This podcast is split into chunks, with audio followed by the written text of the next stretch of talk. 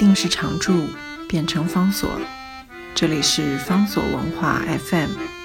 在阅读方式不断创新的时代，谈共读，是因为我们相信，当我们在阅读时，也同时在被阅读。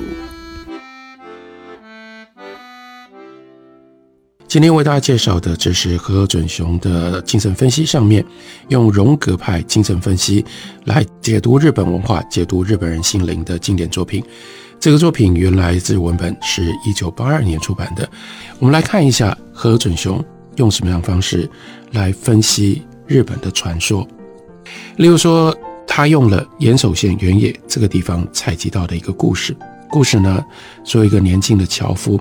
在一片荒野的森林里面，发现了一座他之前从来没有看过的气派的豪宅。他长这么大，从来没有听说过有这样的一个地方。人有的时候就是会在平凡的日常生活里，突然遇到了一个不寻常的机遇。这是他对这个传说背后心理的解释。这个樵夫呢，在豪宅里面就遇到了一个美丽的女子。这女子呢，看到樵夫也蛮高兴的，因为她正要外出。所以他就拜托樵夫帮他看家。不过临走的时候呢，特别告诫说：“你不可以去看后面的那栋房子。”但是这种故事在任何的社会都是这样，越是禁止，就会越是勾起好奇心。所以这个樵夫呢，终于忍不住犯下了禁忌，进到了那栋房子。房子里面呢，拥有很多间美丽绝伦的房间。他进到第七间的时候，里面呢摆了三颗蛋。但是呢，他在拿这个三颗蛋的时候，不小心把这个蛋呢都给打破了。房子的主人那个女子回来的时候，看到这个状况，一面呢，她就变身变成了一只黄莺鸟；另外一面呢，她就恨恨地哽咽着说：“我可怜的女儿啊，我可怜的女儿啊！”然后呢，一边叫着，一边就隐身而去了。所以故事的最后是以这位樵夫呆站着，然后呢，突然之间豪宅消失了。荒野当中空无一物的这个景象作为完结。对于故事主人翁的这位樵夫来说，这片荒野的森林应该是他熟悉的地方，可是却在偶然之间呢，发现了一座从未见过、从未听说过的气派的豪宅。我们大家都曾经有过这样的经验，在熟悉的现实生活里，突然发现一个自己从未注意过的事物，在我们习以为常的风景里面。可能隐藏着耀眼夺目的美景，当然也可能隐藏着未知的可怕的深渊，威胁我们。也许一个我们一直认为非常美丽的人，他会突然之间现出他非常丑恶的一面。有时候呢，甚至会化身为夜叉。所以在这里，柯准雄有他的第一层的分析，分析就是所谓的现实。现实其实是有太多太多不同的现象，各种不同的层面。叠合在一起，混合在一起的。不过呢，我们为了要应付我们的日常生活，我们就会把所谓的现实整合成为一个不具威胁性的表面的形象。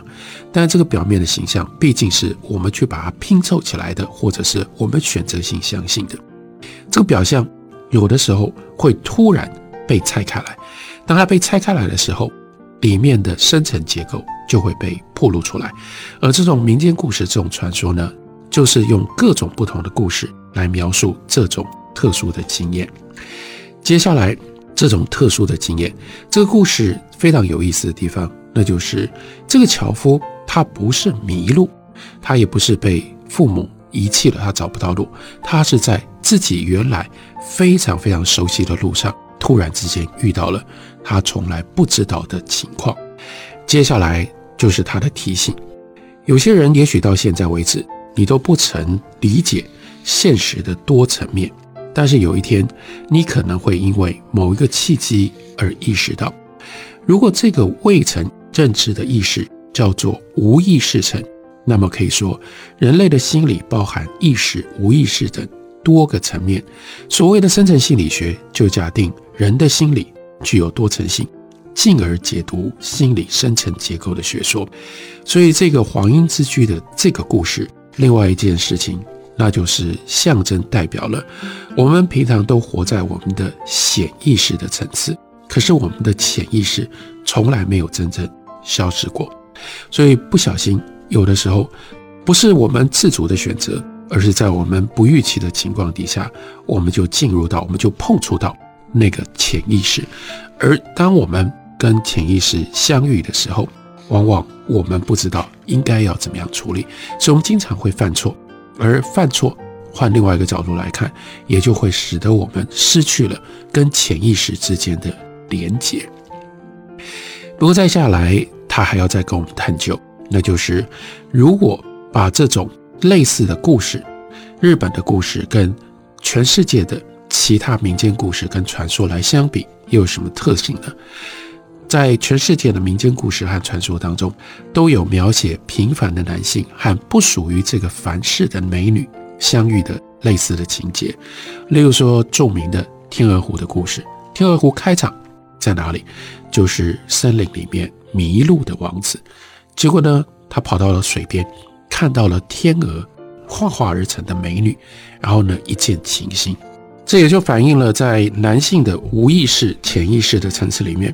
向来都存在着一个特殊的女性的形象，并且呢，期待可以跟她相遇。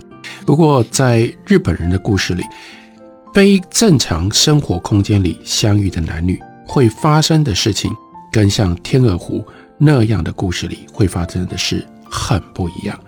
樵夫所住的村庄呢，很明显属于平常的世界。对他来说呢，山跟原野也是他日常生活当中的一部分。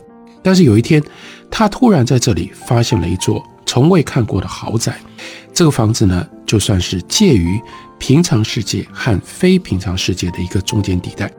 而屋子里那间女性不准他偷看的房间，那就叫做非平常的世界。当这种结构把还原成为人类的心理的时候，那么前者也就是平常世界，那就是显意识的世界，而后者。非平常世界就是无意识或者是潜意识的区域，在平常和非平常世界的中间地带，这对男女他们呢相遇了。相遇了之后，这位女主人就说她要外出，所以他们马上分开。当女子外出去村子里买东西的时候呢，这个男子呢他就进到了禁忌的房间。等到他们再度相会的时候，就是。这个女主人回来，发现她在禁忌的房间里，而且呢，她把三颗蛋给打破了。那这个时候也同时是他们分离的时刻。男子跟女子，女子就回到她自己黄莺的本身，也就是回到了她原来的那个世界里。那男子呢，突然之间好在消失了，他就在原来的荒野里面，也回到了自己平常的世界。河有准雄就形容，这就像两条彗星行进路线的抛物线，当两次刹那相遇，就再也不可能相遇了。这个故事主要的情节就是男女有如两条抛物线一样，相遇两次就分开了。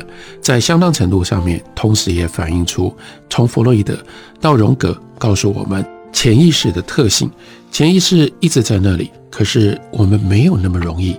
探触到我们自己的潜意识，有的时候是在做梦的时候，有的时候如果像荣格是在这种集体的传说的内在，我们才偶尔能够窥见、能够探触到我们的潜意识。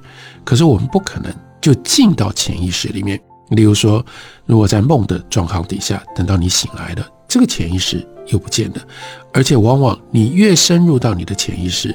你越害怕，或者越带来强烈的冲击，就让你从梦里面惊醒过来，你就回到原来的这个状况，原来的世界。所以，我们跟潜意识之间都是这种短暂的相逢或短暂的相遇，就像是那个男性，就像是遇到了由黄莺鸟化身的女性的男性一样。不过，另外一件有趣的事情，那就是我们看。男性跟女性之间的关系，在日本传说里面的特性，河流准雄讲到了一个非常有意思的特性，他就说，日本的民间故事似乎有强烈回避结婚情节的倾向，在相对于日本的故事，例如说，在日本的故事里，立下禁令，不让人进到那个房间里的，跟触犯禁令的人的，他们的关系多半呢是丈夫跟妻子，父亲跟女儿，或者是儿子、圣母和女儿。换句话说，通常立下禁令的，说规定不能够去看的是男性，然后呢，必须要遵守禁令却打破禁令的是女性，然后当立下禁令者是丈夫的时候，场所。都是在丈夫的家中。如果考虑到丈夫的这个角色的两面性，就会发现家，这尤其是丈夫所主宰的这个家，正好处于日常世界和非日常世界的中间地带。再回头来看日本的故事，就可以清楚了解日本故事没有类似西方故事的那种规律，无论是在意识、无意识，或者是日常、非日常的分类当中。